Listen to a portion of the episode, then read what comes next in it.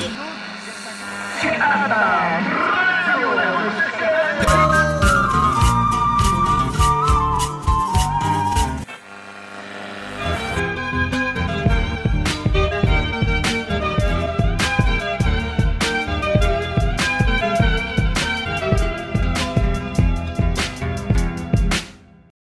Yo soy Vale. Y yo soy Tete. Y junto a Mico te invitamos a nuestro Ponchawi. El día de hoy le pasamos la posta a nuestro querido director de arquitectura, Claudio. Bueno, hola Clau, hola Tati. El set es suyo. Hola Tete, hola Vale, más bien gracias por este espacio que nos está colaborando. Hola chicas, ¿cómo están? Espero que sea de mucho provecho esta entrevista.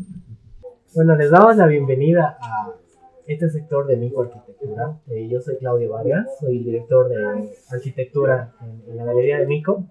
Y este día tenemos una invitada muy especial, de hecho es nuestra primera invitada en lo que son las conferencias, en lo que son Mico Arquitectura ¿no? y el conversatorio. Ella es Tatiana Montaños, una arquitecta eh, titulada de la Universidad Católica San Pablo de acá en la ciudad de La Paz. Actualmente se encuentra dando haciendo una maestría en la, en la UBA eh, de estudio urbano en la ciudad, eh, perdón, del estudio urbano y, y, la, y de la vivienda en, en, América Latina, ¿no?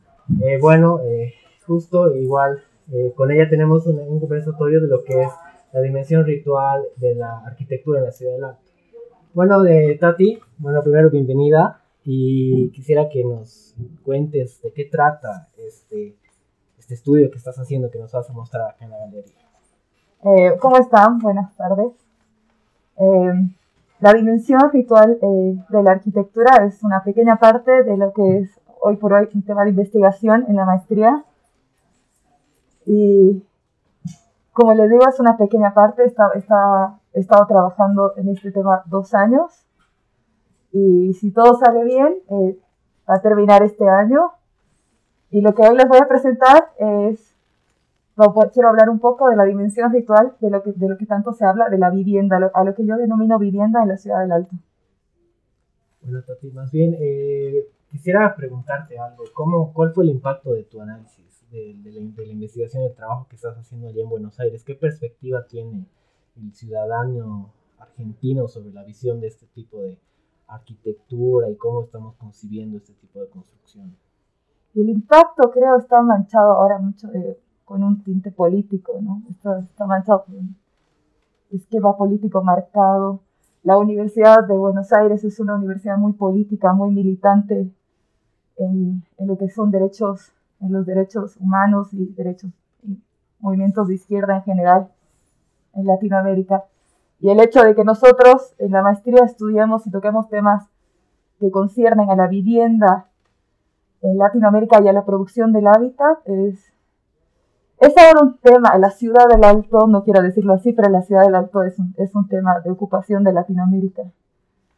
El, el, surgimiento, el crecimiento exagerado, no exagerado, pero la tasa de crecimiento que tiene es casi igual al, a Buenos Aires en la época, en la época en la que se produjo la migración, la migración europea, casi el 10%. Entonces el hecho, de, el, el hecho del crecimiento y el desarrollo de hábitat en una urbe con 10%, 10, más de 10% de crecimiento anual es, es, un tema de discusión. Ya sé acá que estaríamos, como algunos piensan, estamos encontrando un lenguaje más cultural ¿no? y a veces incluso el tema del debate de que no lo es. ¿Tú sientes que en Argentina hay este tipo de construcciones de identidad local, sobre todo, o en este caso comercial, ligada a lo cultural?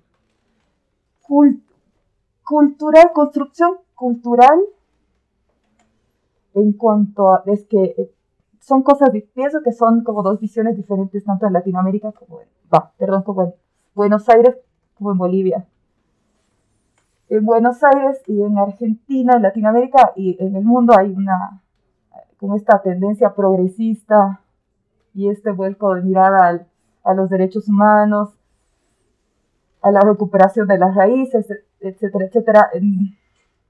Evidentemente hay, hay un tema coyuntural que acompaña y que ayuda mucho, que en la investigación a mí me ha servido mucho, que no, no puedo decir que no me ha servido, pero hay un tema político también que, que deja un, no sé si he respondido a tu pregunta. No, sí, sí, sí. Y bueno, o sea, para un poco para terminar eh, esta pequeña entrevista que estamos teniendo acá, eh, ¿cuál sería el aporte eh, que estarías proponiendo tú a través de tu, de tu, investigación acá en la ciudad de La Paz? Pienso que eh, obviamente, hay mucho estudio por parte de estudios, hay mucho, hay mucho, eh, mucho recorrido por parte de, de, la academia, pero más en las ciencias sociales acerca de la, la arquitectura del alto.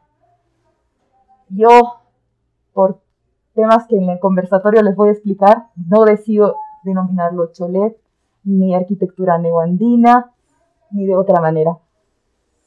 Para mí la arquitectura que emerge de la ciudad del Alto en el último tiempo tiene un tinte eh, evidentemente cultural que es inevitable creo en, en, cada cosa, más en un país como Bolivia, de lo que hacemos. Pero en, en estudios urbanos hay mucho espacio recorrido de ciencias sociales, no así producción teórica académica en arquitectura. Entonces pienso que es, los arquitectos todo el tiempo estamos haciendo comentarios con nuestro trabajo acerca de la sociedad. Y eso, tiene, eso, eso debería estar acompañado de investigación seria, seria, científica. Y hay tanto que se dice y esperamos tanto que venga alguien a decirnos cómo luce un cholet o cómo debería ser o qué es, sino que nosotros sabemos la respuesta. Para veces mi, y por mi parte, eh, es una pequeña introducción de lo que es, va a ser este conversatorio que vamos a tener acá. Y me gustaría mucho, tal vez, que puedan hacer dos preguntas eh, las chicas de Punchau ITT y Vale, porque ellas son estudiantes de la Facultad de Arquitectura. Entonces, el estudiante a veces, cuando en sus inicios, tiene una visión de lo que son este tipo de construcción. Algunos lo llaman construcción, otros lo llaman arquitectura, ¿no?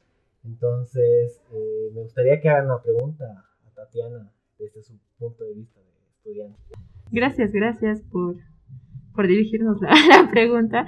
Y es, eh, ¿por qué normalmente en nuestros primeros años nos hacen pensar que la arquitectura de la ciudad del Alto está muy mal? nos dan una perspectiva, o sea, nos dan su punto de vista, supongo, pero nos hacen decir no, no es lo, no, está bien. Es un, un directo hacia el está mal, no, no nos identifica, no está bien.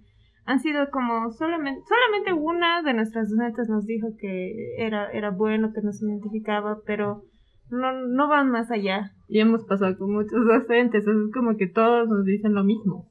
¿Tú qué crees, Tati? Me encanta esta pregunta, es, me podría quedar aquí charlando contigo toda la noche. Ah, pero eh, lo que va a sonar es como, lo que les voy a decir va a sonar a una posición política, pero todo lo que hacemos es nuestra, expresión en el espacio público, ¿no? En nuestro, nuestro espacio político de expresión. Mi investigación es mi forma de expresión política, y lo que, y justo la, la pregunta que me has hecho es por lo menos mi postura o lo que he llegado a, entender en este tiempo. Nosotros todavía tenemos una forma de educación eurocéntrica, occidentalizada, con una visión desde, que parte desde la teoría, desde la filosofía, de ver a Latinoamérica o la producción teórica de Latinoamérica, que también es una autocrítica, que hay muy poca producción teórica latinoamericana y cierto porque estamos esperando siempre que venga alguien a decirnos qué hacer y cómo hacer las cosas, o si está bien lo que hacemos. Tengo el movimiento moderno en su momento en arquitectura, pienso que ha, ha hegemonizado de alguna manera esta visión de lo que se debería considerar como estético o no estético. Pienso que ha puesto como una, una tabla a un algo que es tan subjetivo, ¿no? Imagínense ponerse a, calificar o querer describir un, un fenómeno sociológico. Yo siempre critico desde la arquitectura que los arquitectos decimos mucho, hablamos mucho, pero y nos metemos en muchos temas que son antropológicos y sociológicos. Pero mamá nos suelta, lo decimos y lo decimos y lo decimos, y hay, hay mucho que, todas nuestras expresiones están, estamos todo el tiempo tratando de expresar lo que el otro nos está, lo estamos llevando a la materialidad, las ideas del otro. Primero habría que entenderlo al otro.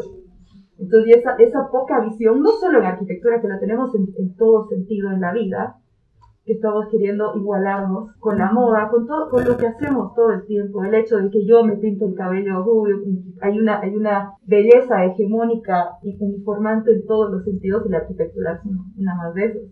Y la falta de entendimiento de este una, un querer decirte que algo es bueno o malo, cuando vienen y dicen en la arquitectura el alto es kitsch, es neoandina, neo tiene que ver con neoliberal, hay, hay muchas construcciones sociales alrededor y la academia en Bolivia está pasada por construcciones sociales de élite. Élite que en su momento, esto es súper polémico, pero es lo que pienso, élite que en su momento ha sido educada, muy bien educada en Europa. Ahora yo tengo el placer, y, y digo, lo digo orgullosamente, el placer estudio en, en la UBA. Nosotros estudiamos con teoría descolonizante tenemos el placer de estudiar con Walter Minolo, que es un filósofo latinoamericano que está desarrollando el entendimiento de nosotros mismos a partir de nosotros mismos.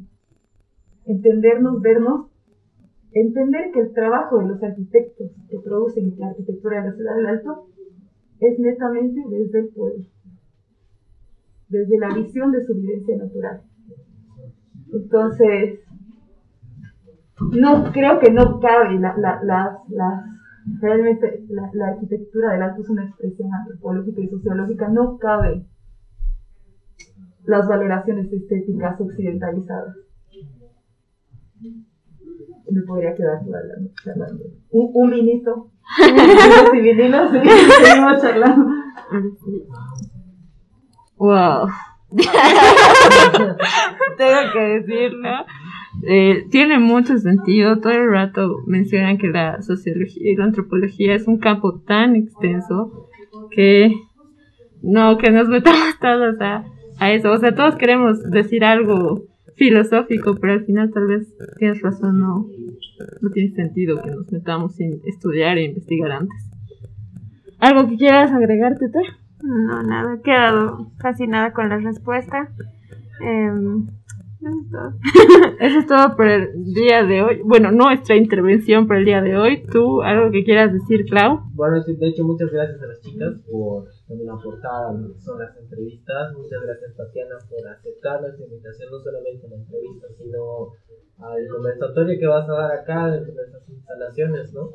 Y bueno, o es un orgullo porque es la primera invitada que tenemos en este espacio y no será la última. Entonces, los invitamos siempre a que estén que vengan a los espacios, que vengan acá a comenzar a hablar de arquitectura, estamos abiertos, nuestra visión y no estamos trabajando ningún tipo de, de, visión, ¿no? Entonces, muchas gracias, chicas, gracias por estar Gracias a todos, ese sería el día de hoy. Ah,